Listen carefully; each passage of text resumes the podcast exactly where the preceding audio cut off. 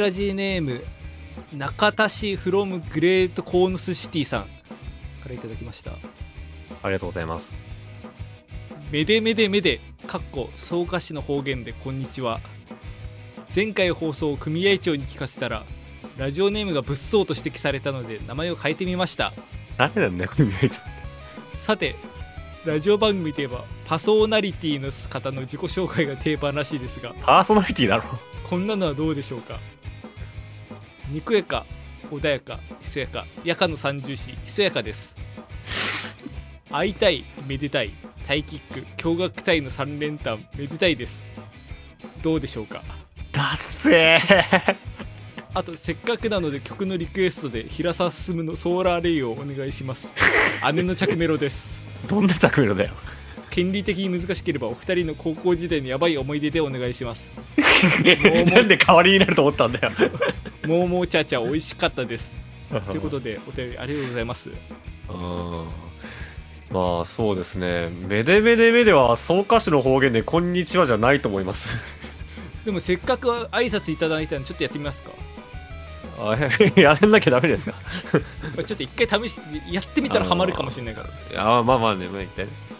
ではいきます。はい。メデラジ第87回。めで会いたいめでたいタイキック。驚愕隊の3連単。めでたいです。にこやか、穏やか、ひそやか、やかの三重視、ひそやかです。よろしくお願いします。よろしくお願いします。だーっせー！ちょっと口なじみのない言葉すぎてちょっと最初 なんかちょっとわちゃわちゃめちゃめちゃ噛んでた。だっせー。別に、別になんかうまくもねえしな。なんかとか途中なんか一応全部日本語で書い日本語というかカタカナひらがな漢字で書かれているんだけどなんか日本語じゃない言葉が紛れてた気がする いや、そうなんだよ。なんか別に意味も通ってないし。まあまあそんなこと置いといてはいか高校時代のやばい思い出らしいですよリクエストパイ思い出。いや、別にそんな、普通の高校生いやまあ久坂さんやんちゃしてたからやんちゃしてないよ。あ、でもなんか今考えるとなんか、ここいつやべえなと思ってんのが、その、まあが、あの、服装自由な高校ではあったんだけど、はい男子はみんなその、あの、一応学ランがあって、みんな学ラン着てたんだよ。はいはうん。で、ただその夏休み、その学祭準備期間みたいになって、いうん。まあ、あと部活もあるから、はい。あのまあ私服で高校行ってたんだけどおー。当時週5で行ってあの週5で違う色のチェックシャツ着てた。あれはやばかったね今思えば。みんなも気づいてくんだよね。あこいつ週5で違うチェックシャツ着てるなと思ってあと5種類しかねえなって。もうやばい思い出ですね。受け下手だな。まあなんかうちの高校とかは完全に学ランもない完全私服だったからあなんかそういうなんかチェックシャツとジーパンがなんか逆に制服みたいな風潮があってなんかなんかそういうの着てる人いたけどなんかそういうの他のところもああるんですね。まあね。さすがにそこまでのね人はねまりいなかったですけあどー。やっぱやばい思い出ですね。いやまとめ下手くそやな。そういうお前はどうなんだよ。やばい思い出ですか？やばい思い出。まあなんか私が主に関わってたっていうわけではないんですけどはい。あの高校のその同級生隣の部活の人がなんかその自分の名前を冠して〇〇神社っていうのを作ってて、あ？そうあのプールの横にちょっとしたこう空きスペースあったんでそこに勝手に鳥居立ててなんかあ奉納してたんですよ。はいはいでまあ神社ってまあ八百万の神で、まあ、何かを立てまつってると思うんですけど。まあまあそうですね。あのそこの鳥居の下にうん。タッパーにおにぎり入れてそれを埋めてて。うやば。で定期的にそれを掘り出してどれぐらい腐敗が進んでるのかを確認するっていう。ことやってでもあれなんだよタッパーに入ってんだよね。あのこれが面白くてうん。タッパー自体もなんかだんだんこうぐにゃぐにゃになってくるんです。おおそうで、まあ、在学中はそれではよし丸々に見に行くぞって言ってこう見て、うん。うわくっせえとかってやってて。うん。でその後もう卒業して何年ぐらい1年2年ぐらい経ってからいあの文化祭見に行ってうん。その時に試しに掘ってみたらうん。なんか2年前とは全く同じ姿のまま出てきて。あ もうあれここでもう止まっちゃったのかなっていろいろ時が。そう。完全に停止してしまったのかみたいな。はいはいはい。まあなんかひそやかさんと比べたらあんまり大したエピソードじゃなかったですけど。別に俺もそんな強いものとして出してないけどなんかそれもなんか何？そのなんかおオチは弱いかもしれないけどそのなんか冷静に見たやばさが えぐみがあるまあほ 本当にやばいことは言えなかったりしますんで。まあね 確かにね、はい。それはそうですよね。まあなんかこの創価の人はもう完全に職人になってますね。そうなんかこう手を変え品を変えこう名前とかも変え、まあ、あありがたいですけどね。ありがたいですけどね。でもすまあいつもありがとうございます、はい。メールフォーム作ってよかったですね。でも一応もう一通来てるんでこちらも紹え介すごいえーはい。ララジオネーム北川さん。あ北川さん。はい。ありがとうございます。えーめでたいさん。HISOYAKA さん。こんにちは。あ久川さん。ありがとうございます。日本を騒がせるニュースが舞い込んできたのでメールを送らせていただきます。早速ですが水尾くんの権限本当におめでとうございます。日本騒がしてるのかな水尾くんかっこ東映隊の DJ プレイヤーコントラバスのエンドピンをマレットで叩くなどのアバンギャルドな動画がこれから世に解き放たれる楽しみで胸が熱くなりますね。さてそんな水尾くん過去東映隊ですが人間界のイベントなどは何か参加する気持ちなどありますか？死ぬまでに一度はこの目に焼き付けたく思いますのでどうぞお聞かせ願いたいです。PS だってさ。TYC 新シングル発表おめでとうございます。いち早く手に入れたいので裏ルートでの流通待ってます。普通に聞いてください。そのことで。ありがとうございます。ありがとうございます。まあメデゾー君出たい気持ちは山々なんですいやそれはそうだよね。まあなんかうん。前回も言ったんですけどなんかあんまりそのコネなりつてなりがないもので。うん。まあそのよそ様のこう特に市町村のイベントなんかはもう己で抱えてるゆるキャラでもう完全に埋まってると思うんで。そうっすね。まあ、ね自分要件とっすね。そうですね。自分たちで何かやるときにはもちろん出ていただく気持ちはありますけどそうじゃなくて、はい。他のイベントはなんていうかそのこういそういう巡り合わせ次第かなっていう感じですね。うん。まあ、まあ自分らのイベントの方はねいつかやるんでちょっとそっちの方ですかねまずは。まあそうですね。まあそこでコントラバスのエンドピンをマレットで叩くような。あの俺を巻き込んでんだよななんか うっすら。まあなんか融合体としてね。やっていけたらなと思うんですけど。はい。まあ。TYC 新シングルそうなんです発表しました。あの後です。また宣伝するんですけどはいはい。あのですね今回ちょっと CD はないです。今回は、うん。あの配信限定です。おお、はい。楽しみにしててください。このラジオの最後で告知いたします。はい。でまあこのメールでたまたまそのメデゾ君の動画についても研究してくれてたんですけど。はい。そうですね、まあ、前回そのゲストのカメラマンの方坂東さんに出ていただいていろいろ話したんですけど、うん。まあ、ちょっとなんか音楽周りの話ちょっとしてなかったのかなと思って。ああ。ちょっと話したくて一応、まあ、効果音とかはの一部を除いて音楽とか全部私の方で作ったんですよはいなんか今回いなんか良かった気がする。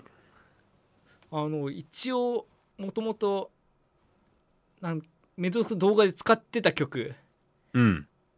なんかメゾクのメインテーマみたいな感じで使ってた曲の、まあ、アレンジというかなんかそのそうね。変形で全部やってて。うん。編曲そう。個人的になんかそれ良かったんですよね。うん。なんか普段から曲もなんか一個のフレーズなんか永遠こねくり回すようなことばっかやってるんでなんか割とそういう作り方合ってんのかもしれないなと思いつつまあそれをこう以外にも映像に音つけるために曲書くみたいなのが初めてだったんですよその。ああそれこそなんか劇版とかそういうなんか動画のうん効果みたいなのやったことなかったしですし、うんあとこれ前までにそのメゾ君の動画で作ってた曲とも割となんか動画と関係なしに作って入れてたって感じだったんで。はいたんですけどやっぱなんかなんか実感長さとか考えながらやるって結構難しいなと思いながら。難しいですね。うん。久坂さんこも伸ばしたいとか短くしたいとかあるからね。そう。前にその劇版とかやられてたと思うんですけど。はい。どうなんですか？ああいうのって削なんか長く作っちゃってから削る方が早いんですか？それともなんかもうちょっと短めにして継ぎ足した方が楽なんですか？それともなんかそこ一発で決め打ちで狙った方がはなんだかんだ早くなるみたいな。いやー長くしてから削いや当然伸ばす方が時間かかるんだけどうん。やっぱそうなるよね。往々にして。なんかここを伸ばさなきゃいけないここを短くしなきゃいけないこれをこんぐらい尺が欲しいってなったらうん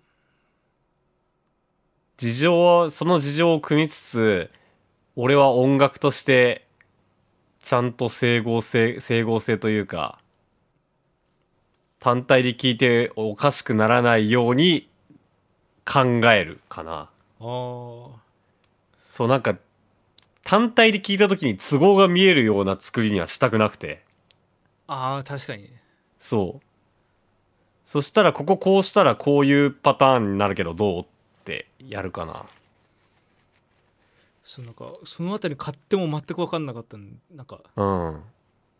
とりあえずなんか適当に作りたい感じの曲作ってそしたら結構長めになっちゃってそれでなんか丸々一箇所削ったりとか。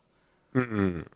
なんかそういう感じになっちゃってなんかもうちょっといい作り方あったのかなとかって思いながらだったんですいやでもね作ってから削る足すはやっぱあるあるあうん。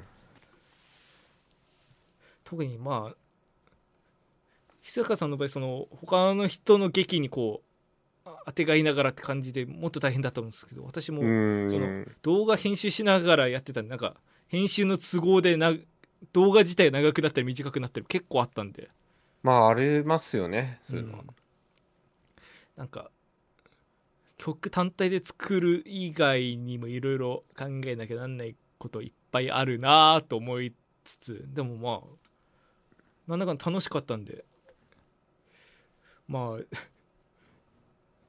まあ人様の曲に作るのまだまだというかなんかちょっと荷が重いんでまあ今後も別族の動画作った時はまあやっていきたいかなと思うんですけど。いやでもなんか音もすごい良かったしあの普通に音色が もう普通にミックスも良かったし曲もね映像に対してなんか普通にむえ メデゾウくんが出てきた時にアレンジで荘厳な音楽流れて おななんかうおーってなって。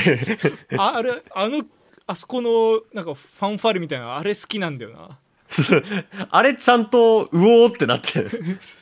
あれ結構なんかもともと別なパターンとかで作ってたんだけどなんかあんまりだったんだけどなんか正直その1曲目はなんか全然なんかフレーズも何もオマージュしてないんだけどそのなんかこう映像自体のオマージュ元のこう某伝説のなんか曲曲が遠くに見えるぐらいのなんかこう構成みたいななんか全然使ってる楽器もフレーズもなんテンポも何もかも違うんですけどっていう感じでに2曲目とかあのピアノっぽい音とかも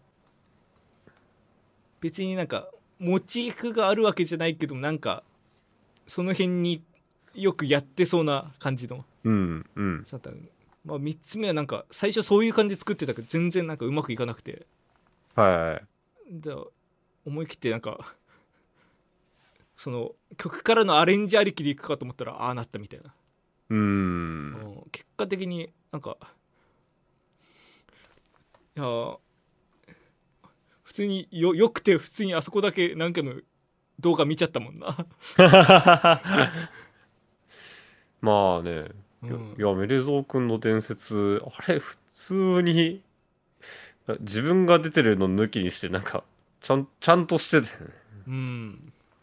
いやーだからこの話あと3時間ぐらい話そうかなと思うんですけど。聞いてらんない聞いてらんないっていうのを置いといて。まあ実は今回この話がメインのテーマじゃなくてちょっと別にもう一個持ってまして。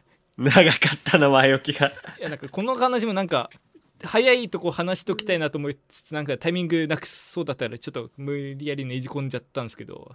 はいちょっと今回ちょっとやんごとなき事情でもうメインのこうこのテーマを変えなきゃなんないというか別なものをこう急遽持ってきたんですけど。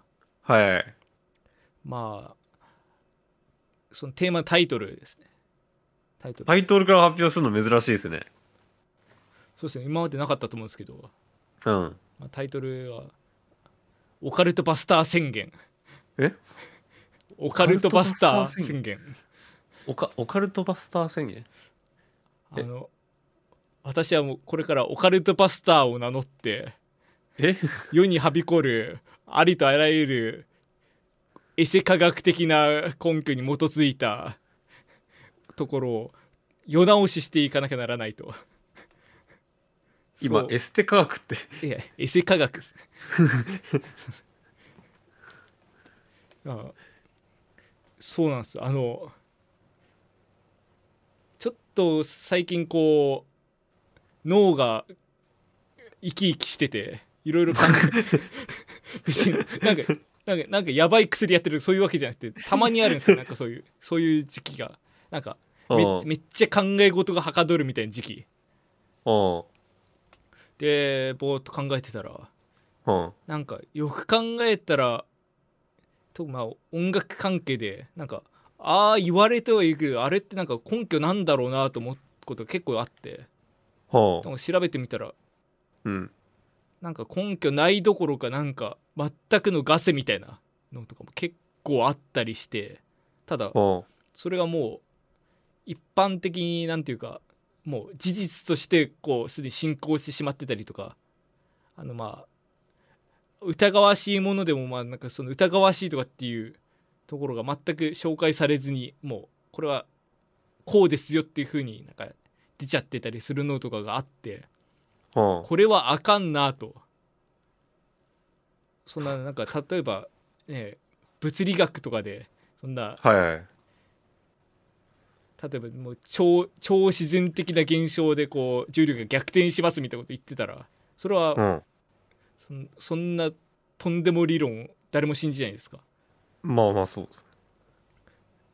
でもまあ音楽だとそれが起こってるんじゃないかと。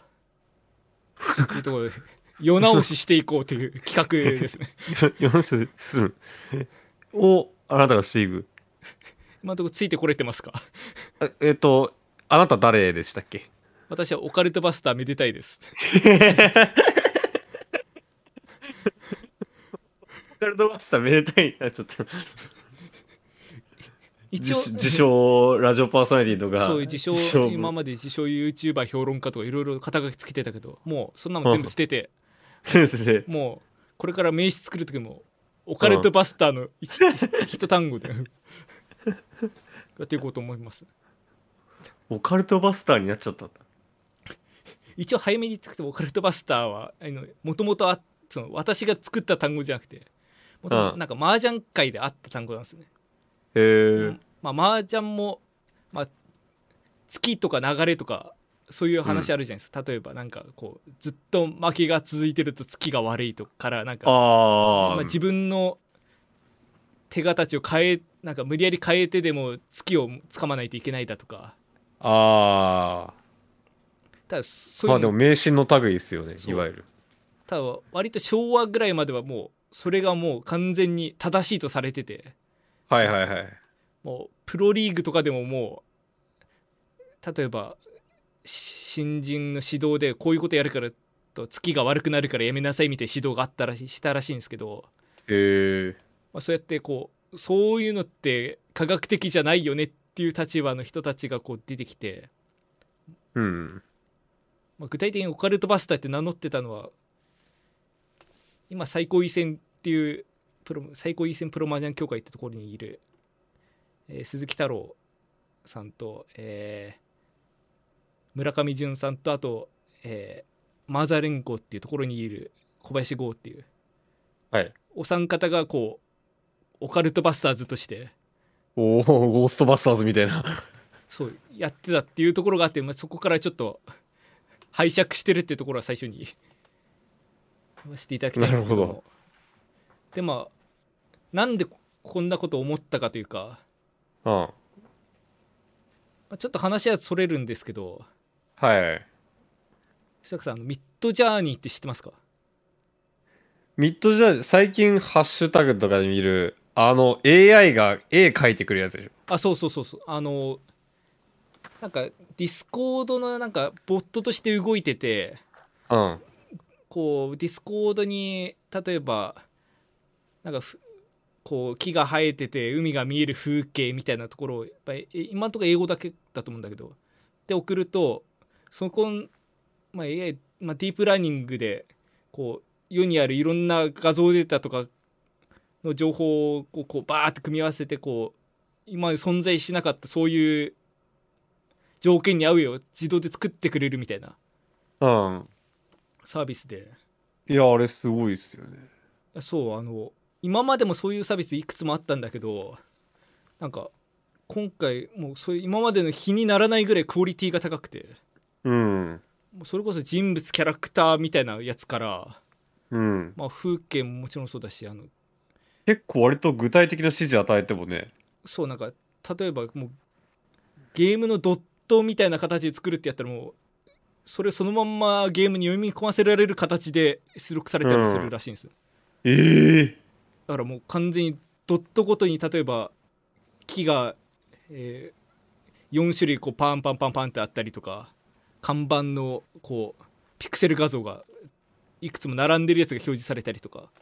へえだからもうちょっと手直しすればどころか全く手直しせずにこうゲーム制作ソフトにな投げても使えちゃうような。条件次第そういうのもできるぐらいえげつないこう AI ができてきたんですよ。ほで考えてもみれば AI に創作はできないなんてもう長年言われてたわけじゃないですか。うはい。もう AI はこうあるものとか問題を考えるのは得意だけど自分から作り出すのは苦手みたいな。だからずっと言われてましたね。そう創作の仕事はまあもう人間様の手からこうこぼれ落ちないみたいな。はいはい。ただもう現にもう実用レベルの絵が出てきちゃってるんですはいはいだからも定説なんてもうもう脆いものだとそうなんか2045年シンギュラリティでなんか AI が人間を超えるみたいに言われてるけどもうもうそんなもんだからこれから先もしかしたらこれ AI で作れるようなものを作ってももうそれはもう創作と呼ばれない時代が来るんじゃないかとはいはいはいもうそれぐらいちょっとけ結構なんか戦場的な表現になっちゃいましたけど。はい。でまあこれって言ってみれば絵絵というかあ美術側の話なんだけど我々音楽もまずいんじゃないかと思ってまして。ほうほだって今もいくつかありますよね。その自動で作曲してくれるみたいなサービスって。うまあまあまあありますねちょっと調べたんですけどもすでにもうお金取ってやってるようなサービスもいくつかあるんですよね。あそうなんだ。そのし商業サービスしてリリースされてるようなものが。はいはいえーちょっと読み方わかんない。けどフィミグラムとかクリーボみたいな名前のサービスがあって。うん。それが月額いくらでこうこういう感じの曲曲を作ってくれますよみたいな。あでまあ実際まだ全然手直しが必要っていうかまあアイディア出しぐらいでしか使えないレベルだと思うんですけど、うん。まあ、考えてみればね声だってボーカロイドとかケビオとかで足せるし詩もあの AI ノベリストみたいな感じのちょっと条件与えたら自動でさなんか文章を書いてくれるような AI とかもすでにあるからうん。なんかそれが全部合わさればそう遠くないうちにただこういう曲を作ってくれみたいなメール与えたらもう今の j p o p とかロックみたいな感じの曲が生成できちゃうサービスが生まれるかもしんないっすよね。あだからそんななんかああ絵絵が自動で生成されたすげえとかって言っててこう見てるといつの間にかねひ必死に DTM で曲作ってももう君君ぐらいの曲もうなんか AI です3分で作れるしみたいな。怖っ。だからうかうかしてらんないんですよ。なんかそんでそうっすね。というところでじゃあなこうそんなうかうかしてらんない状況になった原因は何かっていうところなんですよ。はいはいはい。まなんかそう話見えてきたなそうそうあそう。なんか絵の方はちょっと事情わかんないですけど音楽なんかもうんだってその音現在の音楽の始まりとしてもまあ5600年程度の歴史があるしま音とかそこら辺の時代も含めたらもう紀元前それこそギリシャ哲学の時代から研究がされてるわけだから。なのになんで今そんな AI に追いつかれようとしてるのか。はい。っていうところで話していこうと思うんですけどあのちょっと今回シリーズの第1回っていうところもあってちょっと内容がまだ調べきれてなくてところどころ曖昧なところがありますっていうのを先にちょっと言い訳させてください。ああこれはもう新シリーズなんですねはい。オカルトバスターはシシリーズものです。でまあ今回はまあザーッと表面を洗っていく感じにして今後シリーズ化して各パートをちゃんと調べて掘り下げて世直しをしていこうと思いますんで。まあ今回ね目次というか。そうですね。まあ私がどう思ってるのかとかそういうところが中心になってくるのかなと。はい。思うんですけど。でまあ巷の楽曲事情ですね。はお思い返してみると、まあ、それこそジャンルはまあどんどん、まあ、クラシックの時代からまあジャズブルースロックフォークポップスとどんどん増えていってるけどもよく考えたらまあ曲の作り方だったり進行とか大体のフォーマットってここ100年ぐらい変わってないんじゃないかっていう。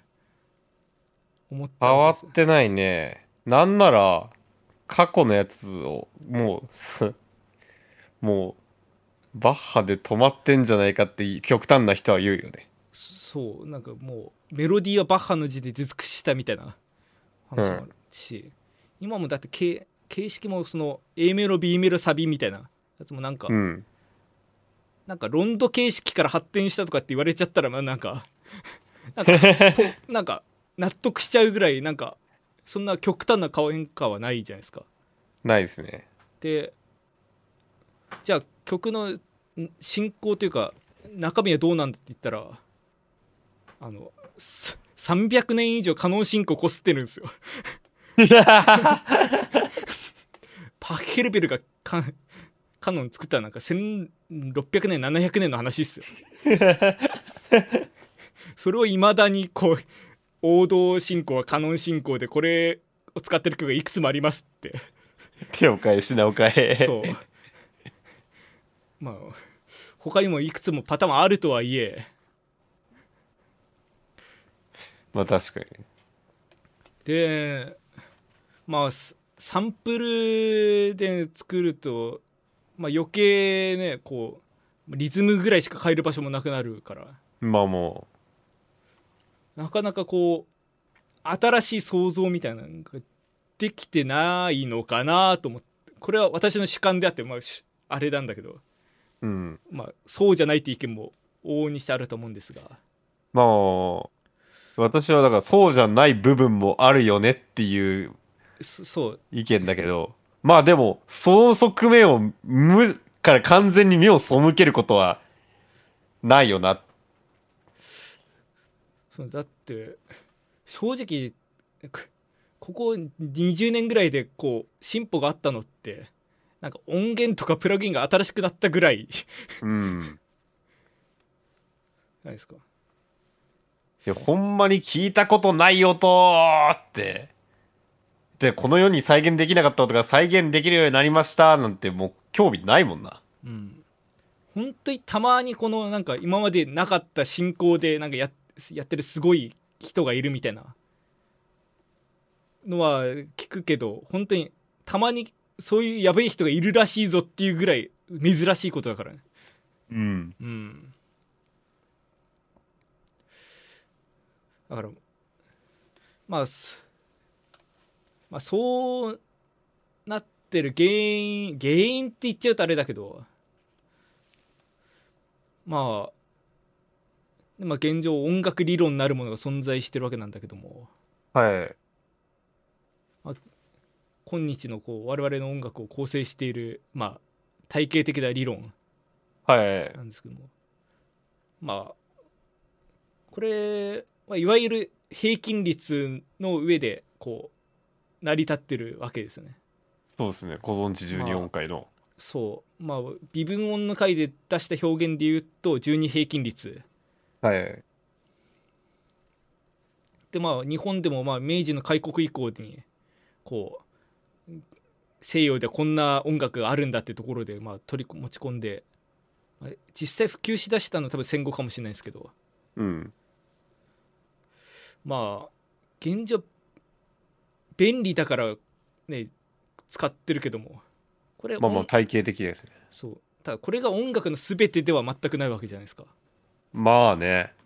微分音の回で思い知ったけど、うん、まあ12こと12音階にしてもそういうことあるよなっていうのはあるかもしれない。例えばなんか言語の話でいくと、まあ、英語でこう便利でこう世界中にも話者がいてこう英語を使ってコミュニケーション取るのが一番こう世界中の人とつながれるからといって別になんか他の言語が劣ってるわけじゃないですよね。うん。ただなんか今のこう音楽界隈だと、ね、こうね平均率の上に効率されてる音楽理論しかないように見えてしまってる、うんまあ、正直これもなんか音楽理論って名前が良くない気もしてるんだけど。まあね。ミュージックスセオリーなんかこう目打っちゃって。数学みたいになっちゃってるもんね。そうだからなんか理論って言うとなんていうかあれなん世のし断りとして真実唯一のなんか法則というか数式があるのかのようにさすこう錯覚してしまうけども。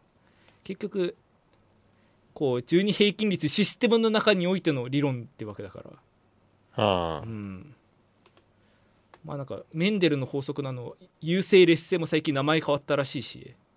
うん。先生あ牽制あなるほど。うん、こうあとなんかプログラミングのところでもこうマスもともとマスタースレーブっていう形でこう偉いこうシステムがいてそこになんか追随する形でちっちゃいやつがあるのをマスタースレーブって言ってたんだけどまあこう主人と奴隷みたいな名前でよくないからっていう理由で。あそうなんだ。でそう。だからなんかメインとワーカーとか。うーん。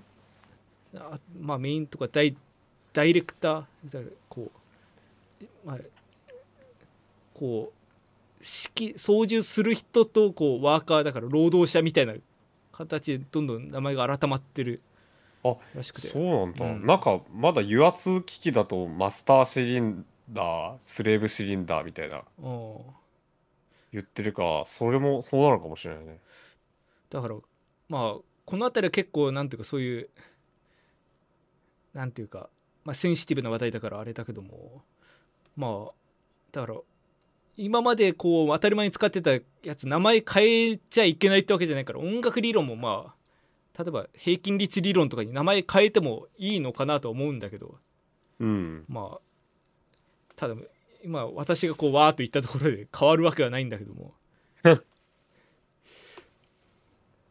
まあだだからそういう意味だと、えーそうやってある意味もともと日本にあったはずの音っていうのがこう西洋文化の持ち込みによってこうなんか淘汰されてしまった。もしくはこうまあ日本音楽邦楽雅楽みたいな感じでこう隔離されてしまった。ほう。わけでまあなんていうかそこが本来であればこう個性になり得たはずなのになんかもうもはやそれがもう純邦楽とかあっちは別だよねみたいになっちゃってるっていうのはなんかなんか良くないなと思うんですよね。うああまあそれは日本に限らずだと思うんですけど。だだってあのちょっと話 なんかそれまくっちゃってるんですよ結局。なんか日本語もだって開国の頃危なかったんですよ。あの,、はいはい。あの前島ヒスコアっていう後の、まあ、郵政大臣みたいななるような人うん。が開国の直前とかに漢字廃止論っていうのをこう立ち上げてへえ。こうまあもう開国迫られてるけども今こう日本がこれだけ進んでなくて西洋が発達しているのは日本語が難しすぎるからだと。ああ。でなんで日本が難しすぎるからっていうと漢字が複雑だからだと。はいはいはい。もうひだから日本語はひらがなとカタカナだけにすべきだみたいな。おおかなりの権力を持った人がこう時の将軍徳川慶喜うん。にこうというもう本当にだから直談判したらしいんですよね当時、はいはいはい。まあ、結局そこで廃止には至らなかったけどもそれが福沢諭吉もなんか漢字の数多すぎるから減らさないですかみたいなこと言ってたりとか。はだから日本語もそうやって外圧に耐えきれずになんかこう内側からなくすべきだみたいな話が湧き上がるぐらい危ない状況だったんだまあ音楽なんかあ外来種みたいですね。そう。本当になんかもともとあった文化の淘汰が行われかけてた。ああでも実際音楽はそれが起きてるんじゃないかと。うん。もだってもともと日本ってこれも多分ビブオンの回で言ったと思うんですけ言どってますね。あの中国の三分損益法っていうところでこう編み出された、まあ、やってることはほとんどピあのピタゴラスのあれ音階と一緒でなんかパイプにを吹いて音を出す時にパイプの長さを3分の1 3分の2にすると5度完全5度ができてうん。3分の4にすると低い完全4度ができるみたいな。っうん。ていうのを組み合わせでこう作った。12結局なんだかんだなんか60音率ぐらいまで作ったらしいんだけど結局雅楽の頃にはまあ12音が残ってだからそこそういう意味で12音階という意味では変わんないものを使ってたらしいんですけど、うん。ただそういう純正音率で出してるからちょっと身が低かったりとかいろいろあったらしいんですよね。うーん。あとそれで言うたらあのビブオンの回のゲストで来ていただいた清川さんもはい。なんかカゴメカゴメがどうしても12平均率のどの音にもないみたいな話されてて。あそうですね。でも実際なんかそれで実験的になんか編曲もされてたと思うんですけど、うん。だからもうそういうもともと日本はそういう独自の音律体系を持ってて、まあ、かつあのたまにあ名前聞くかもしれないですけど夜な抜き音階っていううん。だからあの、まあ、ドリミファソラシで数えて「ヒーフーミーヨーイームーナ」っていう呼び方を。をしててまあ、江戸時代とかかなだからあの1234567をあの日本日本語読みした時の「ヒーフはいはいーミーヨー」でやった4番目と7番目を抜くっていうはい。だからドレミソラドって曲作るっていううん。だから多分あれだよねこう単音階だけど「桜桜」とかひあのひな祭りとかあの辺全部。うん。「今日は楽しいひな祭り」ってあれ全部夜な抜き音階はい。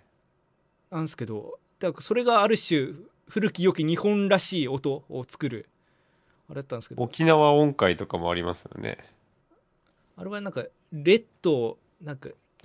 ラかなんかシだったかな？ああしかどうだったよね。シか。かな。そうあのまあし この話ちょっとまだ調べきれてないんであれですけど世界的にもなんかこうまあな7音階から2音抜いて5音にするみたいな結構あるムーブらしくて。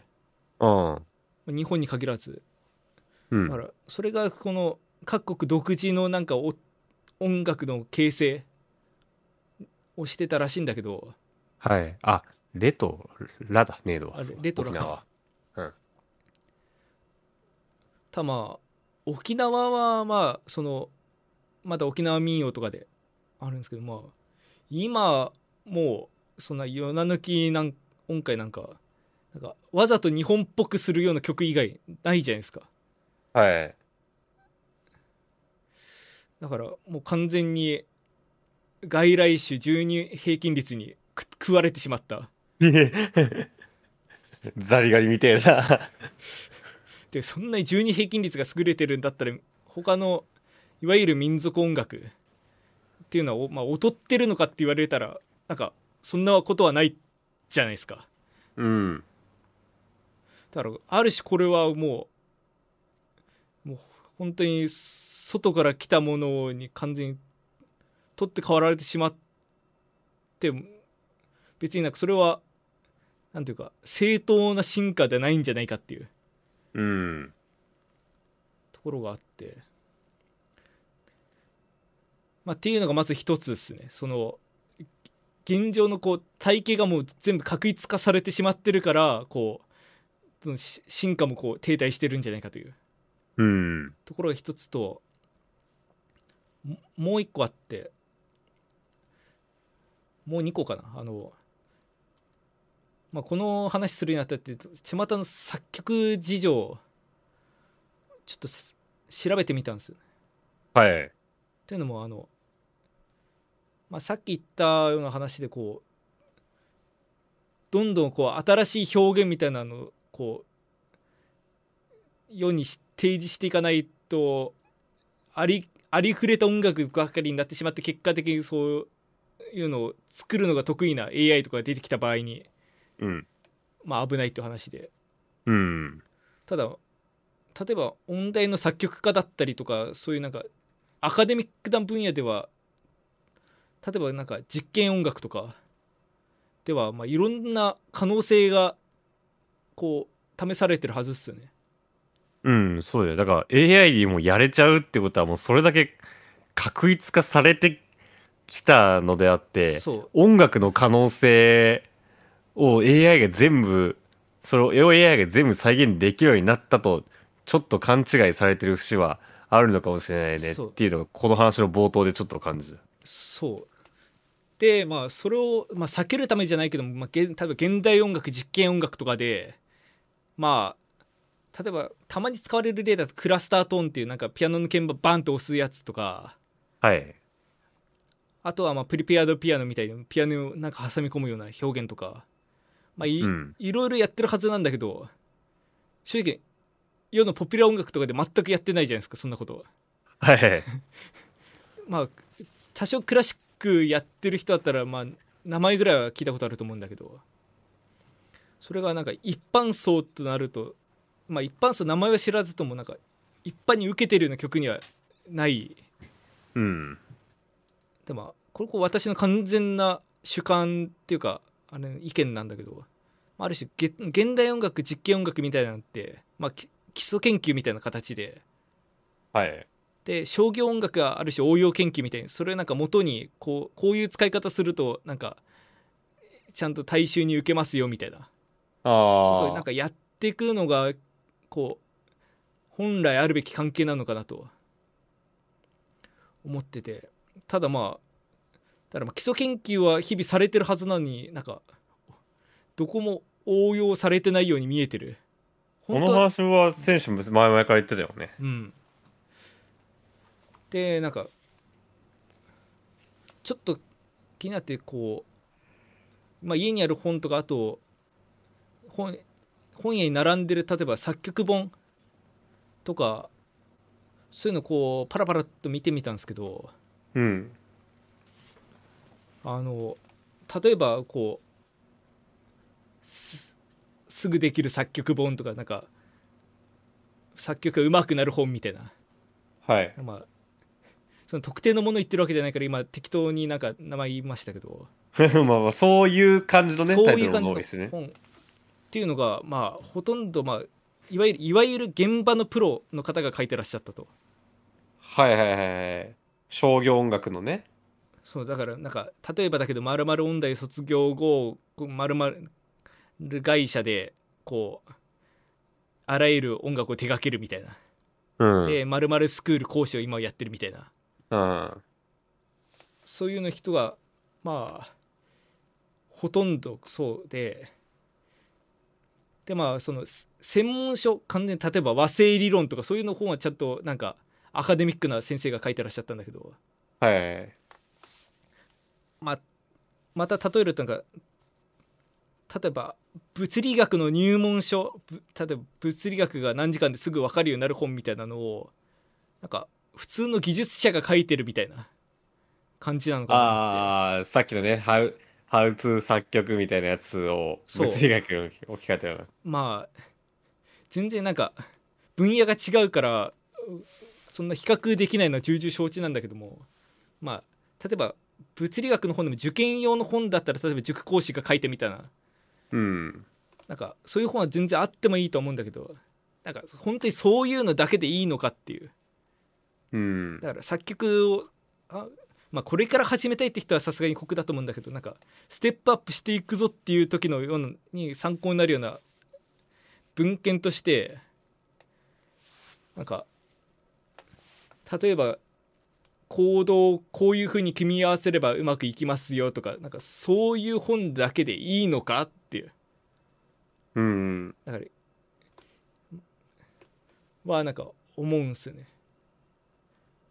ただこれまあちょっと勘違いされるとあれなんですけどまあよくある理論を勉強すると勝手にはまっちゃうからなんか勉強しなくていいって話じゃなくてうんまあ現在のスタンダードが分かんないと新しいものもうなんか何が新しいのか分かんないから、まあもちろん今の今もうデファクトスタンダードになっちゃってるそのいわゆる12平均率の音楽理論なり、はいまあコード理論なり、まあ、はいひいては、まあ、和製法対法とかその辺はし知ってた方が絶対に得ではあるのは間違いないと。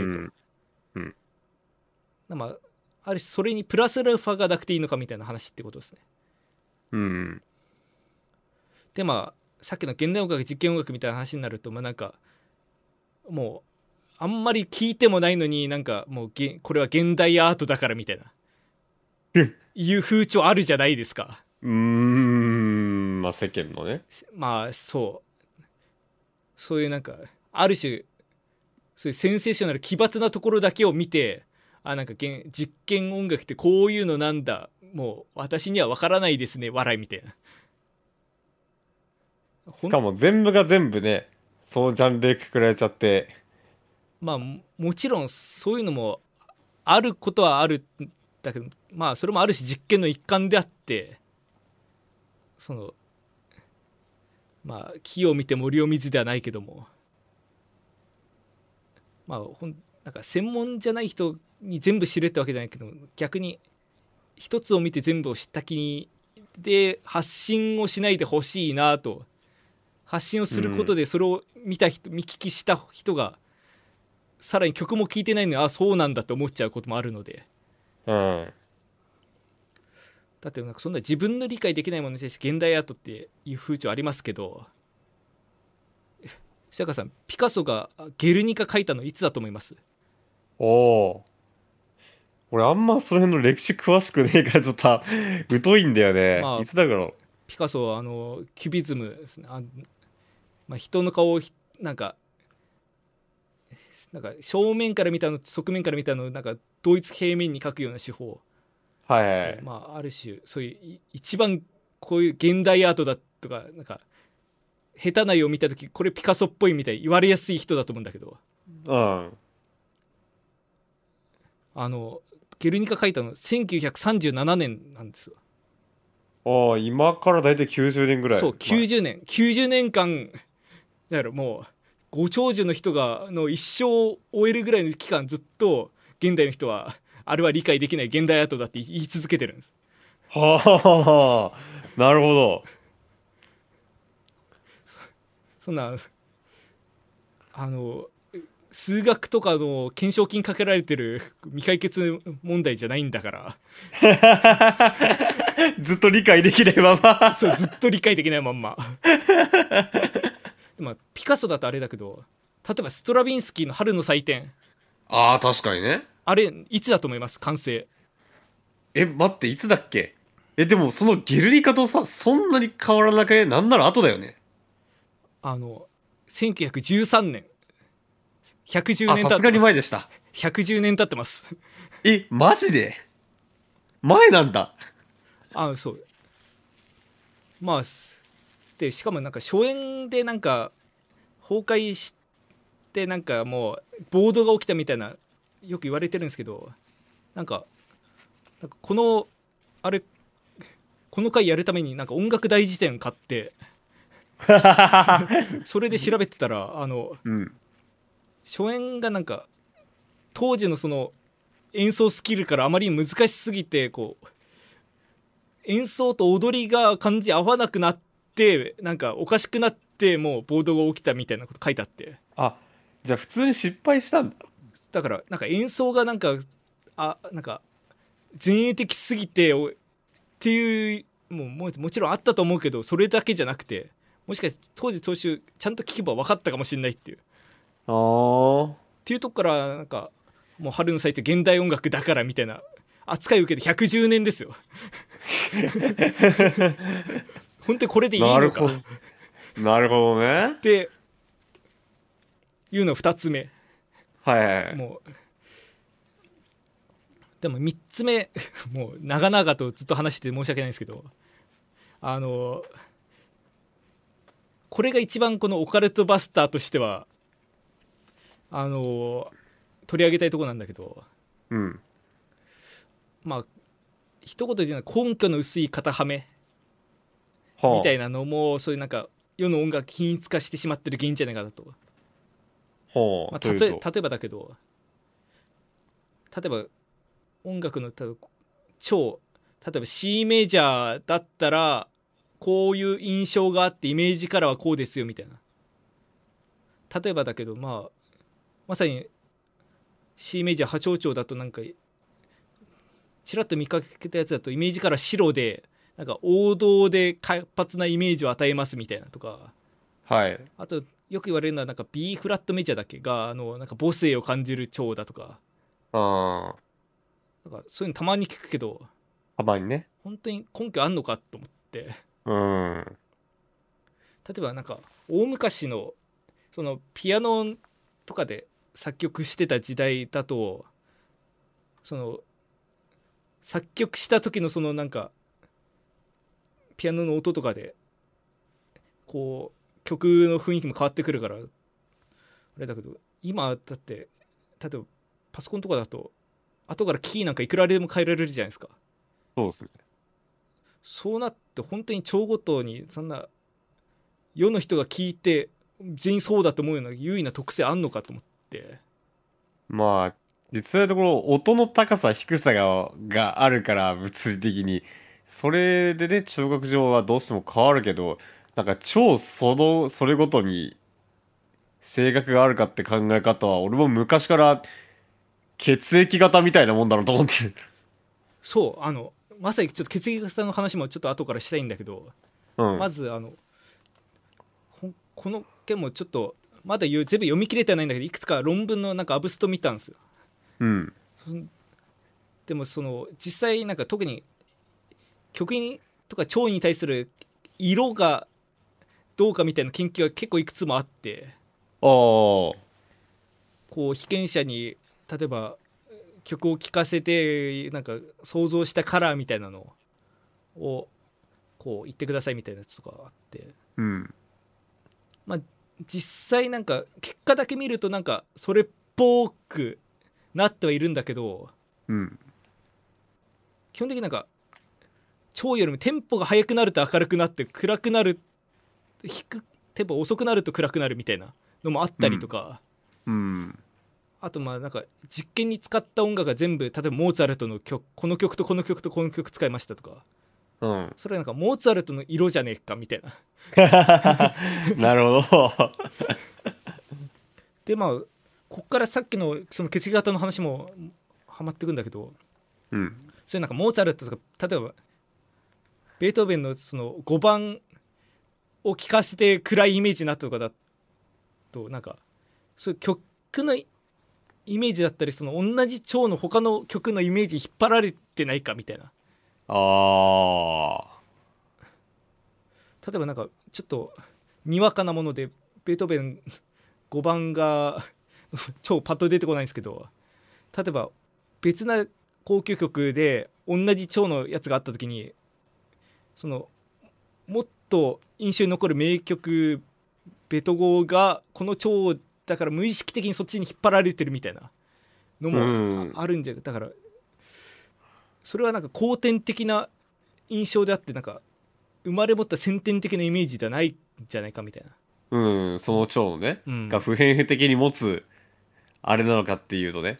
だって本当に悲しい話で血液型占いもまあもちろんまあ今の現もう将来的に変わる可能性もあるが一応予防線貼っとくと、ま あ今の言説ではまあ血液型と性格はまあ相関がないとはい。なってるけどもう本当に悲しい話であのこと日本においてはあの生まれてから血液型占いなどで散々例えば A 型は几帳面 B 型は自己中だと言われすぎるあまり後天的になんか言われまくって性格がそっちに引っ張られちゃってるらしいんです。だから A 型は几帳面だって言われ続けてるせいでその人は几帳面になっちゃうみたいな。それそれは違うだろうと思うんだけど。だからそういうことが曲でも起きてるんじゃないかと。なるほど、なるほど、なるほど。でまあそんなイメージカラーとかすあったんですけどなんか決定的なこの文章があってこれなんかだいぶ昔の記事だったんだけど、クラシックマガジン監修のブログ記事、はい。2009年ぐらいのブログ記事だったんですけどまあもでまあま丸々引用すると、まあ、確かに音階括弧スケールというものは虹の七色と同じく7音でできてるしそこに色を感じるのは当然のようにも思えるって書いてあったんですよう、うん。どう思います？当然なのかな？まずまあ半音階はってのは 思うんですうん。きななんか、あれだもんね。あの、一定のね、うん7分割したわけじゃないもんな。そうだから まずなんか7音切り取るにしても超音階単音階というものが存在するので どっちだっていうのもあるし、超音階の「ラ」と単音階の「ラ」で印象一緒なのかみたいなのあるけど、うん。それよりも虹ってまあこれもううんちくあるあるだと思うんですけどまあ国の言語によって色の数異なるじゃないですか。そうですね。例えばアメリカだったら6色。うん。1色足りなくて、うん。ドイツだと5色。うん。ロシアだと4色。うん。で、まあ、極端な例だとあのパパニューギニアの少数民族だと 2, 2色。赤と黒しかないみたいな。あそうなんだ。それは知らなかっ話もあるし。なんならまあ一例だけどブラジルの方の先住民族のピダハンっていうたうん。とこだともう色の名前を全く持たないへえだまあ正確にはあ赤とか青みたいなそういうなんか抽象的な色の名前を持たないだけで例えば赤いもの見た時これは血だみたいなことを言うらしいんだけどああだからまあもちろん虹なんてものもう単語もあるかどうか怪しい、うーん。中でそんななんか色を感じるのは当然のようにも思えるってあまりにもなんか違うんじゃないかみたいな。例えばロシアが4色だからってそんなロシアロシア音楽が色鮮やかじゃないかと言われたらうん。それはまあチャイコフスキー先生に謝ってくださいってことになる 偉大なるね。らなんかこういう感じでなんか別になんかクラシックマガジンを一例に出しちゃったけどもそこなんかその人特にその人が権威であればあるほどその人印象だったり作り方みたいなさも世界の定理のように語られてしまってる。うん。だからその人が勝手に思ってることをこう例えば本とかに書いちゃうせいで後から見る人はこうなんだと思ってもそこから引用して進めちゃう。あ。もう本当に血液型占いと全く一緒ですよねうーん。だってそういう意味で言ったら町長が明るい単調が悲しいみたいなその辺の話ですらまだめなんか心理学的に明確に解明されてなさそうなんですよね。あそうなんだ。アカデミックな。そうあの音楽心理学入門っていう本を買ってうん。読ん読んまだ全然読めなんか心理学の分野全然明るくなくて星野悦子先生っていう方の本今ちょっと必死に読んでるんですけど。うん。とかあとまあ他もいくつか文献とか当たってみて。なんかどうも今んところの結論としてやっぱりこう西洋音楽から引っ張られてしまってる。はいあれ蝶々が明るいみたいな曲をヨーロッパの偉い人が作ってたからそう思ってる。まあもしくはそれをそう思って作った人がこう j p o p とかを明る蝶々で明るく作ったり単調で悲しく作ったりしたから。うん。だからまあ結局刷り込みでしかない。うーん。じゃあ蝶々明るい。単調暗いですら後天的な可能性があるのか一応なんか反対意見としてこれバーンスタインバーンスタインも言ってたっぽいんですけどうん。なんかあのある音出した時の倍音列。うん。例えばドドを鳴らすとオクターブ上のドが鳴ってささらに倍の、えーソも鳴ってみたいな。うん。こう倍音倍音がこう無限にこう上に上がっていくんだけどこれに超三度だからドを鳴らした時にミはすぐ出てくんだけど。うん。単三度だからミシャープはあんなんか最後の本にならないと出てこない。はこの超三度と単三度がなんかマイナー鳴らした時にぶつかるからこう濁って悲しく感じるみたいな説もをおっしゃってたっぽいんですよね。あうん。ちょっとソースが怪しいですけど。ただなんかぶつかるからってそれが悲しい感じたりとか綺麗だからって明るく感じるっていう直接的な理由にはなんないかなと思って。あうん。まあ例えばまあさっき日本人のこう例えば音の「ミ」の音をちょっと低めだったから低めって話したんですけどだからって言ってなんか和音濁って全部悲しく聞こえてたかっていうとそうじゃないと思うんですうん。あとまあ日本の多分戦前からあるような音楽。それこそ桜桜だったりひひな祭りさっき言ったような。とかあと東京温度とかもそうですね。はい踊り踊るならちょいと東京東京温度これもよいよい。これも単調だけどお祝いとか晴れの日の曲じゃないですか。ああ、確かに。だからこれって別になんか東京温度暗く悲しく歌歌おうとしてこういう曲にしたわけじゃないと思うんですよああ。だから昔の日本人にはこういうのがちゃんと明るく聞こえてたんじゃないかなと、なるほどね。うんちょっとこの辺まだ調べきれてないんですけどとかあとまあ他の国の例だとザティザティコ音楽っていううん。うん。あのアメリカのどこだっけなストロベニア州かなんかのその移民系のこうコミュニティでアコーディオンを鳴らしてその上で歌うみたいなうん。文化があるんですけどそこだとし主旋律歌う時わざと少しだけ上げるっぽいんですよねは本当になんか半音よりもわずかなレベルであ。うん。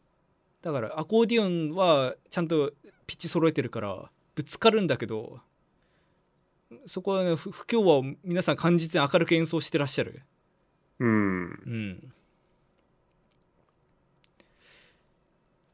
しあとあ、まあ、この話は今後扱う時でいいか。なんかややこしくなってきそうなんで。とかまあもう一個だけ例出すと日本人は三拍子が苦手っていうのよく聞くじゃないですか。ああ、言いますね。なん。か特にオーケストラがやっててワルツとかやるときに日本人は三拍子が苦手だから練習してくださいみたいなすごい言う。ただり理由聞いたことないんですよねそう、ね。なんで日本人が三拍子が苦手かっていう僕は単純にインプットの差だと思ってるけどだからスイングジャズのスイングあんまやできないとか逆に海外の人演歌あんまできないとかそういうレベルの話だと思ってた。ただまあみんまあもちろん向こうの人みんながみんなできるわけじゃないけど向こうの人だってみんながみんなそういうなんかジャズ通ってきたかっていうと、うん。ね、それこそなんかまあドイツ語圏でなければそのね新年にニューイヤーコンサートも見見ない人もいるだろうし。うんだから。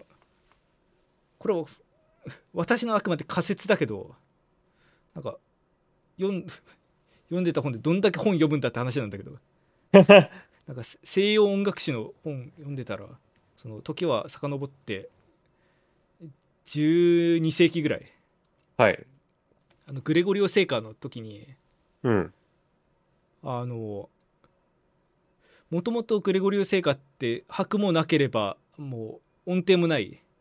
喋ってる音にただちょっと抑揚がついたぐらいの。うん。やつでこう神を称える歌を歌ってた。んだけど、まあそれを何年も続けてってもこう芸がないなと思ったらしくてはだんだんアレンジを加えてきたと。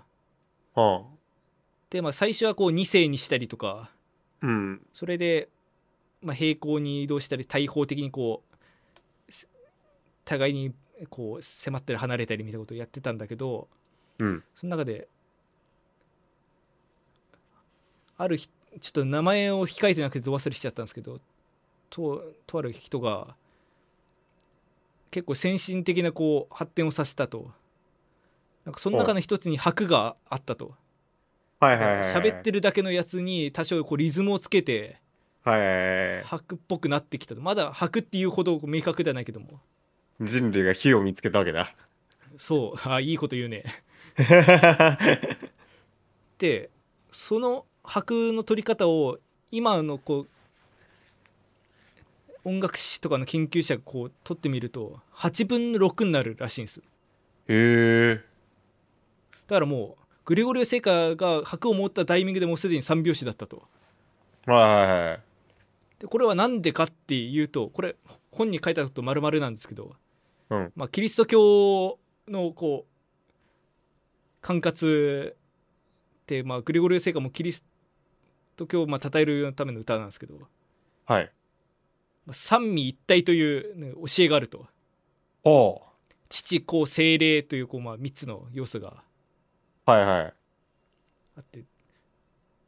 結構この三位一体っていうのをかなり重要視してて当時。うんうん。だからこの三拍子っていうのにこう三三味一体の3を当てはめてたらしい。じゃあ人間的に気持ちいいかどうかよりは、3が好きだからって 乱暴に言うと。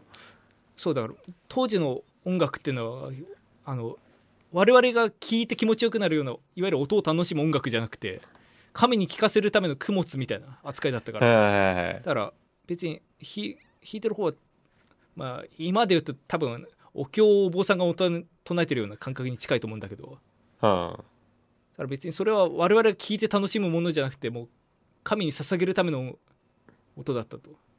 だからまあ、うん。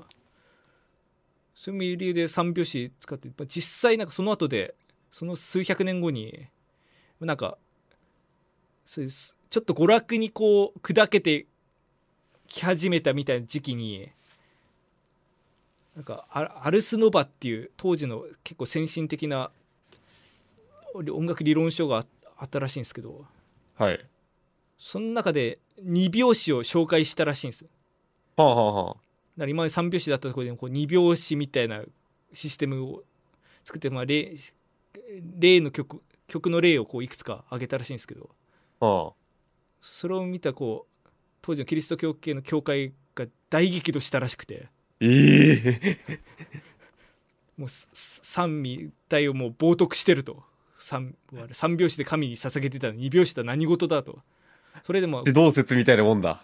でもう娯楽音楽禁止まで行ったらしいんですええだからそんぐらいす三拍子とか三ってめちゃくちゃ大好きだったんです当時の人多分はあ。まあまあ今の我々から考えられないですけどへえ。だからもうそれ言われてから言われてから分かったことだからちょっとバイアスかかってるかもしれないですけど例えばバッハの「死よ人の望みよ喜びよはい。」タララタララタララタラララララタララタララあれもう三拍子だしはあとあの「ディスイレ怒りの日あ。うん。」あれもグレゴリオ聖歌があのオリジナルでそこのなんていうか引用らしいんだけどあれも三拍子ですよねはいはい。だからグレゴリオ聖歌は三拍子なんですだから多分キリスト教系のこう地域に多分根強く三拍子弾いた3っていうものが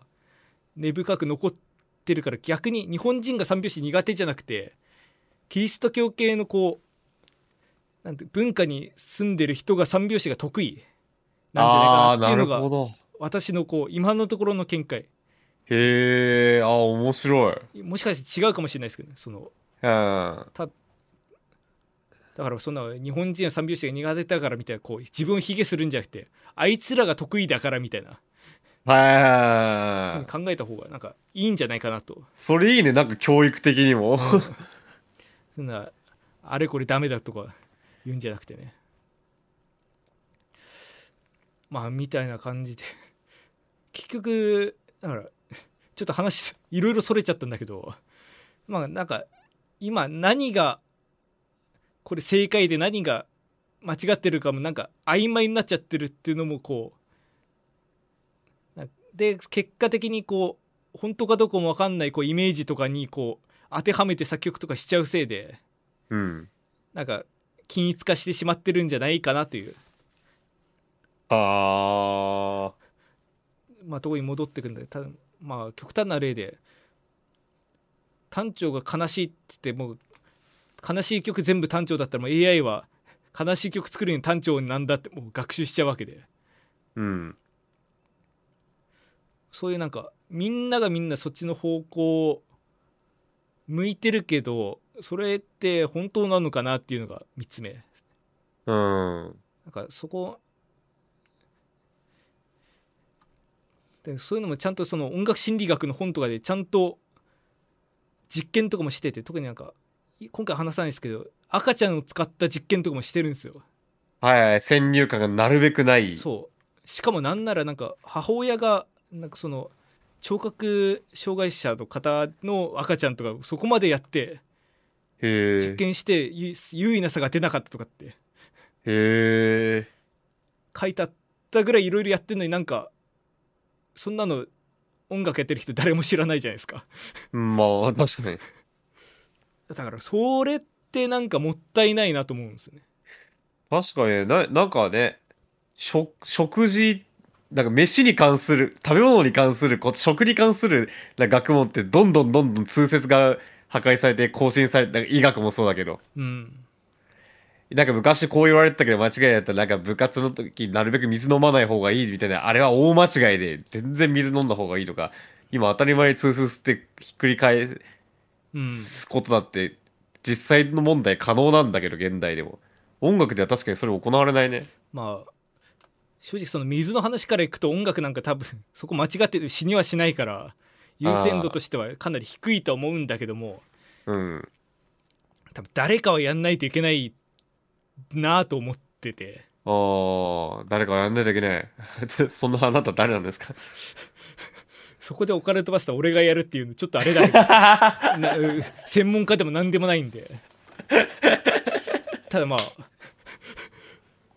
これこのシリーズやるにはまあある種専門家へのこうなんか道を開かないといけないなって覚悟は必要かもしれないですけどね。うん。まあなんならその道その道のバスターがいるかもしれないから話を聞くってのはありかもね。そうなんです。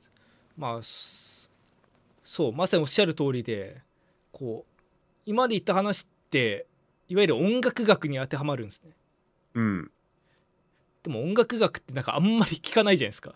そうっすね。そそれこそさっき物理学とか言語学とかってちょっと話したけど音楽学ってなんか言いづらいし。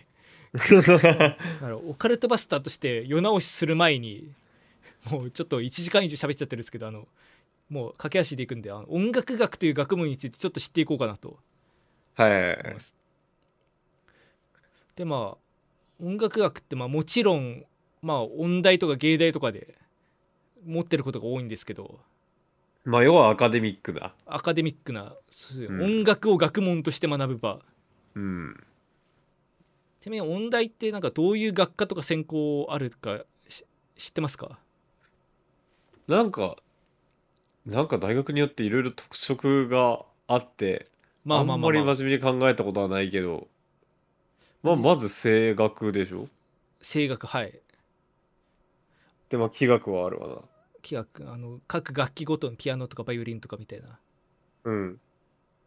まあ。作曲的なの？そうだね。作曲とか指揮とかも募集人数はかなり少ないと思うけど、まあ、い名前は聞きますよね。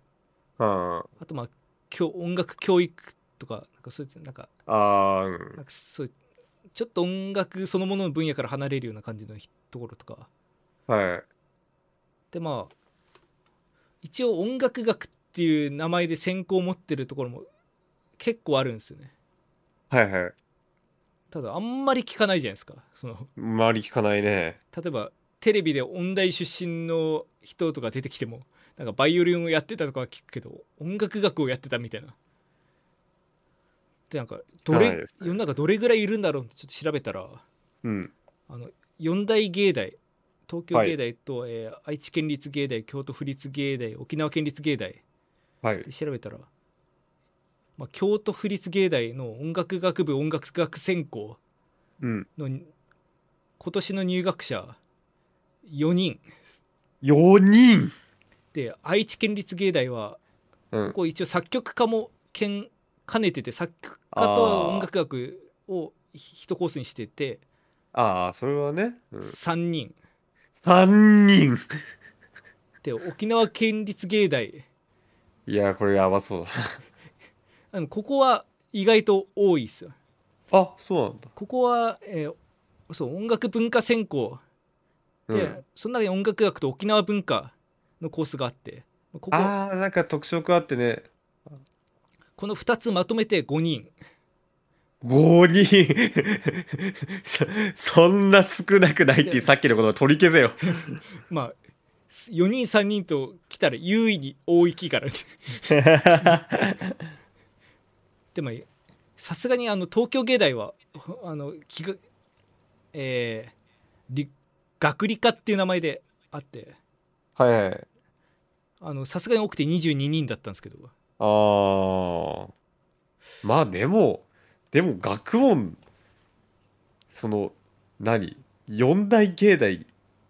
でその専日本で専門とする学問の中で50人もいないってことだよねその学問を。そうだね。やってでる人が。まあ他にも音大とかそれ私立の音大とかいくつもあるんだけど、まあ、そもそも私立の音大だと音楽学専攻も持ってないとこもあったし。うん。あとはああっても本当になんか定員若干名って書いてあって取る年と取んない年あるみたいな感じのとことかはい。があったりしたんですよ。でまあ面白いのはまあ芸大とか音大とか入る時ってまあ一番気になるのって実技じゃないですか。はい。あの調べた限りだけど東京芸大以外は実技ないんですよ。ねへえ東京芸大なんかそのそう学理音楽学マクナムドにはこう音楽してなきゃいけないっていう理由で実技あったんですけど他はなんか結構ない場所が多かったんです。へえだからそれぐらいなんかそんな話も初めて聞くじゃないですか。音大入るのに実技ないみたいな。うん。だからまずそっから知らなくてだから本当になんか身の回りに大学で音楽学やってたって人いたら多分多分日本中含めて学年で多分それこそ50人いるかいないかだと思うんで。うん。いや本当のレアレアっすね。そんななんか例えばなんか気象大学校が 全然話それるけどなんか入学者学年でなんか20人30人とかでもっと少なかったっけ？なんか大学受験の時になんかわす少ないなとかって思った記憶あるんですけど。なんかそんな日じゃないぐらいす少ないですよね。うん。でまあこ ここまで別に音楽学の話じゃなかったんですけど実際音楽学としてじゃあ音楽学って何ぞやって話なんだけど。うん。まずなんか今ある音楽学のなんかこう流れのなんか決定づけたなんか分け方があるらしくて。それがなんはグイド・アドラーっていうなんか1800年代か900年代のあの音楽学者はい。が定義したうん。分け方でその歴史的音楽学と体系的音楽学っていう、まあはあ、2つの種類があるんだっていう、はまあ、実際最近だと境界がだいぶ曖昧になってきてこうなんかどっちかに当てはまるって分野じゃなくなってきたらしいんですけどただまあ、あうん今でも通じる部分は多いと。でまあこれが提唱された当時は特に歴史さらに言うと西洋音楽が重要視されてて他は結構ないがしろにされないがしろっていうとちょっと言い方悪いけどうんまあ他の体系だとか他の民族の音楽とかは歴史を知るための西洋音楽の歴史を知るためのものだみたいな扱いだったのが最近はちょっとそうでもなくなってきてるみたいな流れらしいんですよね。うんでまあ具体的になんかどういう学問があるかっていうと、まあ、まず音楽史音楽史ですね。音楽史学。はいはいヒストリーねそう。歴史学考古学みたいなところに通じてる。うんでもさらに西洋音楽史とか日本音楽史とかポピュラー音楽史みたいな感じで体系とかジャンルごとに細分化してるらしいと。はでまあこれが昔はもう一番こう主流の学問で、まあ、今でも結構一番学者は多いのかな、あうん。っていうので、まあ、次に音楽民族学、えーはい最近だと民さ昔は民族音楽学とも言ってたらしいんだけど。うん。いわゆるなんか今いろんな国とか地域の音楽をこう比較したりしてこう共通するものとかを探していって音楽の普遍的な特性を探す学問。で、まあ、比較って意味でもともと比較音楽学って名前だったらしくて。うん。もうこれめめちゃくちゃなあの説明が本に書いてあったんですけど西洋音楽と多民族を比較することでいかに原始音楽から西洋音楽へ進化したかという研究が盛んだったと。だからもう西洋音楽が唯一今の最高最強で他の野蛮な音楽こんな原始的な音楽とこの西洋音楽比較してあここはこうなって西洋音楽という素晴らしい音楽ができたんだなみたいなが研究が盛んだったらしいんですけど。は まあやばいじゃないですか。あ まあやばいね。まあさもうもちろん差別的だし。まあ言ってしまえば西洋音楽も一つの民民族に過ぎないし。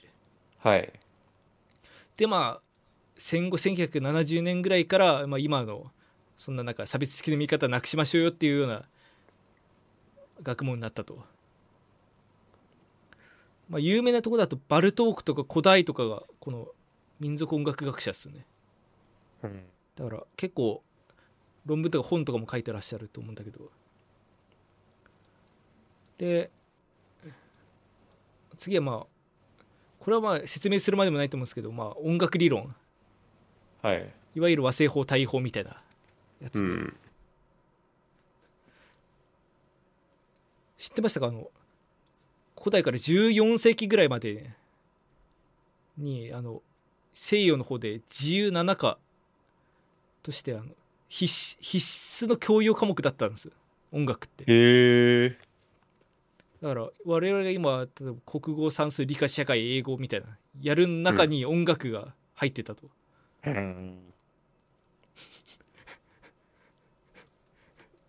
ちなみに今のところ興味あります？どれにですか？いやこの話全体に。この話全体に？興味はあるけどあの田舎の母ちゃん状態になってる。あれも食えこれも食え。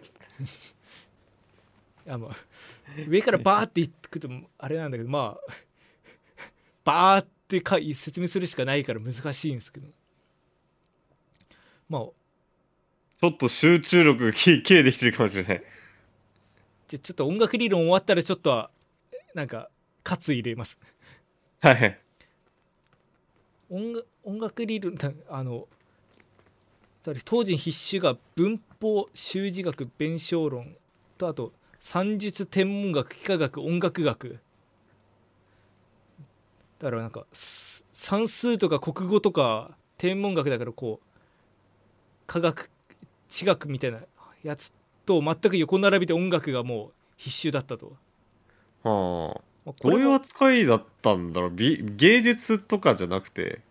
だからさっき教養でもない。さっきの話に通じるけどあの音楽っていうのは神にに捧げるものだから。あああのだからこれを知らないとその神なんか神と対話できないぐらいの。ああなるほどね。だからどっちかっていうとまあもちろんその音楽の生まれがそのピタゴラスの音律だからそういう数学的な部分もや,、やったらしいんだけどどっちかっていうとそのなんか哲学的なうん。面が大きかったらしいみたいなこと書いてあったけどちょっと曖昧かもしれない。っあ。ていうのがあってまあ他もバーってあるんだけどまあなんだろうなお面白そうな。音楽哲学音楽美学。音楽美学っていう学問もあるんです。あ音楽美学。まあ簡単に言うと音楽のも音楽の最も根底に横たわっているものをロゴス化する学問的作業。うー。んどういうこと？って書いてあってあのあれにまさにさっきの音楽大辞典に書いてあって全く分かんなかったんですけど、わかんなかったんだ。まあ音楽は何かっていうところのだから人はなぜ音楽を美しいと思うのかみたいなところをす探っていく哲学。ああだからであとはまあ音響学音響工学とかこの辺ですね。うんあと音響心理学音楽心理学人が音楽をこう耳で聞いた時になんか体内でどういう反応があるか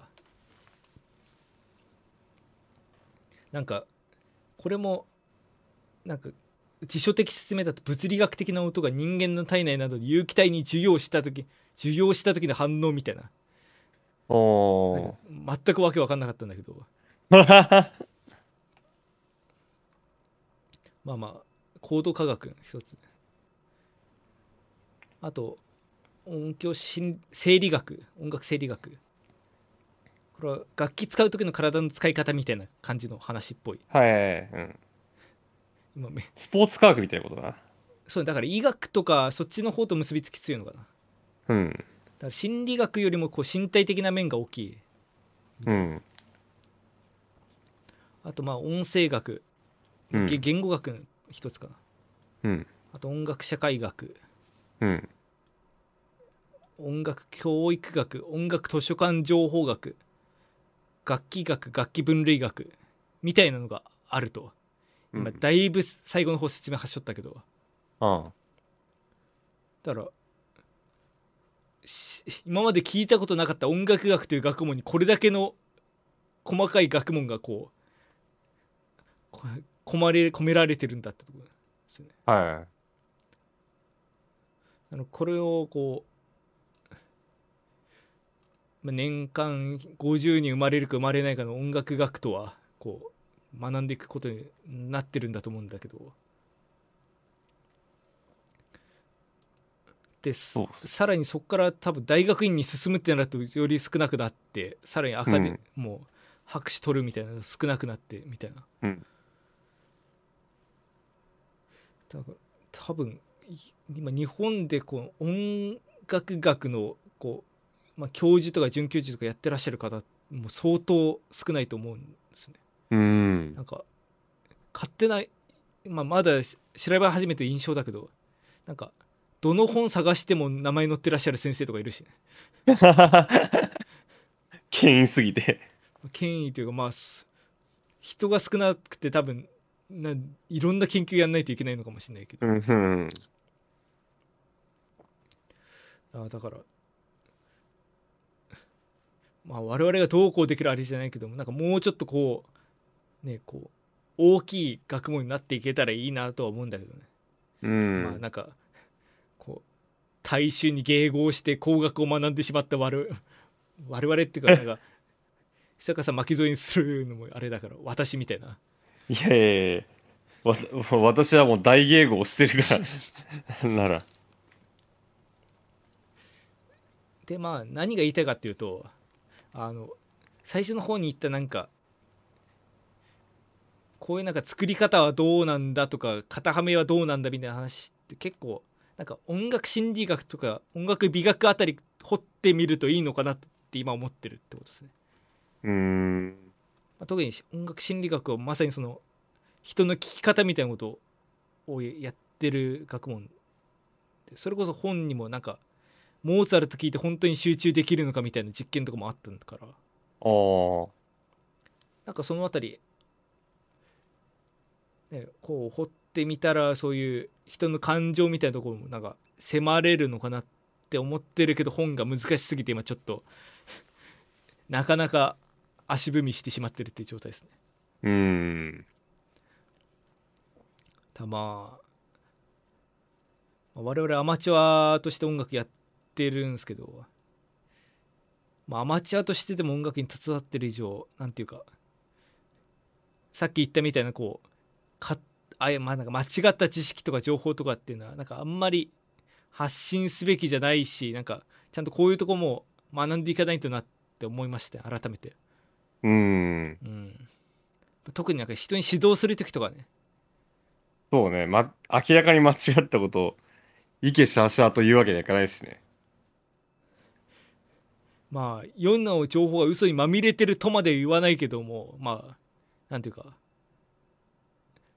間違っなんかそういう研究の結果からは離れてるんだけどなんかさも本当であるかのような振る舞いをしている嘘情報とかも存在するからうんやっぱりそれを世直しする人間は必要なのかなと 思ったというのがこれのこの企画を始めるにあたった動機です。はあということで次回、えーオカルトバスター。どっちにするか悩んでるんですけどこの心理学のところをちゃんとやるか。コード理論と和声学についてやるか。どっちか。次回も。これは、また見てくれよな。え、あなた誰でしたっけ？オカルトバスターめでたい。絶対見てくれよな っともうちょっと練っていただいて。でもこういうことやってるだどんどんオカルトバスターしてる側が怪しくなってくるんだよね 我々ちゃんと毅然と立ち振る舞っていかないといけないからじゃあ、次回シリーズをお楽しみにしてください。はいこのラジオの感想は Twitter のハッシュタグメデラジでぜひつぶやいてください。メデがひらがな、ラジオはカタカナです。はい、ご意見ご感想はメールでも募集しております。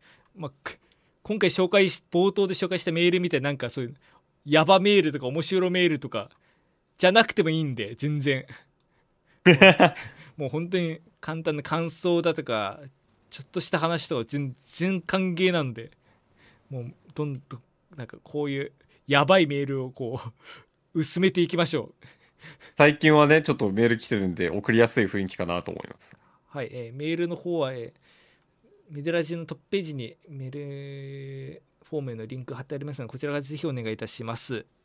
はい。めでたいひそやか、それぞれの活動もよろしくお願いいたします。ひそやか、ついに TYC の新曲の情報が出ました。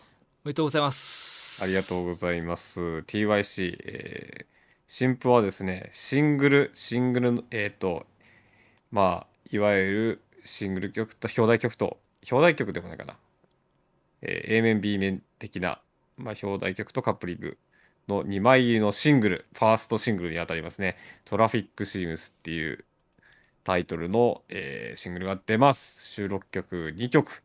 これが8月14日の0時にちょうど配信で各サブスクやダウンロードサ,、えーサイトで販売されます。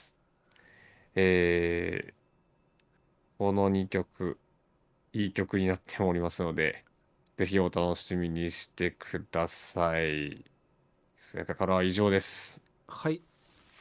めでたいは、まあ、まだあのメデ族の動画のことはこするんですけど、はい、こちらはまだ見てない方はぜひ。で、もう見たよって方もぜひ2度目、3度目と見ていただけると いいかなと思います。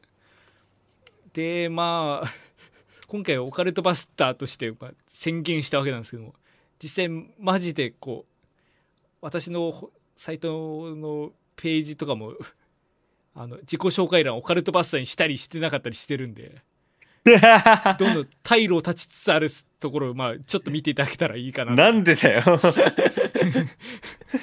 あのそれぐらいやんないとなんか途中で飽きる可能性があるから。あのしちゃってあの自ら課された十字架だと思って 活動していこうと思うんで、はい、よろしくお願いします。はい。はい、で曲はあのこれまた水族の動画からでなんかすここの回始まる前まではあのピアノの曲ピアノの曲実はえ5微分音、えー、5平均率で作った曲だったんでいやー、ちょっと聞いてびっくりしましたね。はいあのこっちにしようかなと思ったんですけどなんか話の流れで思いのほかなんかその後のファンファレの方がなんかはなんかは話としてハマっちゃったんで。そうですね。ファンファレの方流して終わろうと思います、えー曲名は何だったっけな。曲名はどっち原風景ですね。はいこちらの原風景を聞きながらお別れとなります。はい。今回ももうし収録時点で1時間40分撮ってるんですけど。今回もご視聴いただきありがとうございました。ここまでで私めでたいと、ひそやかがお送りいたしましえた。ー次回以降のシリーズはもっと短くします。ありがとうございました。ありがとうございました。「